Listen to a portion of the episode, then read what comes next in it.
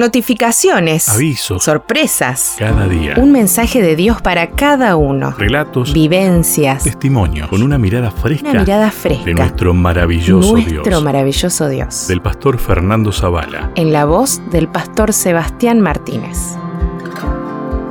Las cosas extrañas del amor. Ciertamente apenas morirá alguno por un justo. Con todo, pudiera ser que alguien tuviera el valor de morir por el bueno. Pero Dios mostró su amor para con nosotros, en que siendo aún pecadores, Cristo murió por nosotros. Romanos 5, 7 y 8. Ayer dijimos que el amor, lejos de ser ciego, ve muy bien. Hoy diremos que el amor hace cosas extrañas. ¿Qué significa esto de las cosas extrañas del amor? Tomemos por ejemplo el caso de Jacob, el patriarca bíblico. ¿Cómo explicar el hecho de que haya trabajado siete años por el derecho a casarse con Raquel y sin embargo la escritura dice que a él le parecieron pocos días? Génesis 29:20. Siete años son muchos días, pero no para el que está enamorado. ¿Cómo entender que Ruth, la moabita, haya dejado atrás su tierra, sus parientes, sus raíces, sus dioses y todo por amor a su suegra? Todos recordamos sus palabras.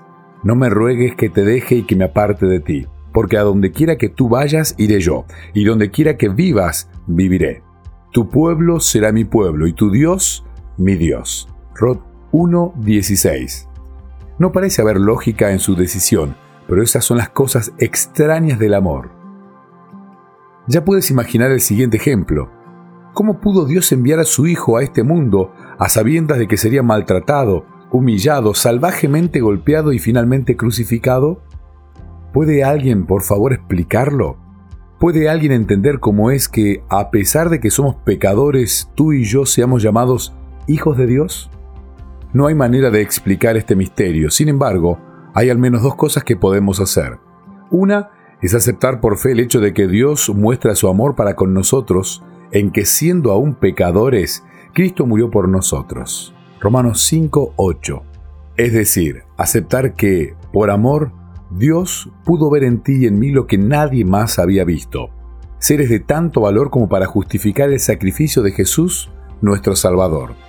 La otra cosa que podemos hacer es dar gracias por su don inefable. Agradecerle por ese regalo tan precioso que nos dio en la persona de su amado Hijo. Y esto es algo que podemos hacer en este mismo instante. Gracias, Padre Celestial, porque no esperaste a que me reconciliara contigo para hacer de mí el objeto de tu supremo amor. Gracias por haber visto en mí un ser de mucho valor, de tanto valor como para que tu amado Hijo muriera en una cruz donde debí morir yo.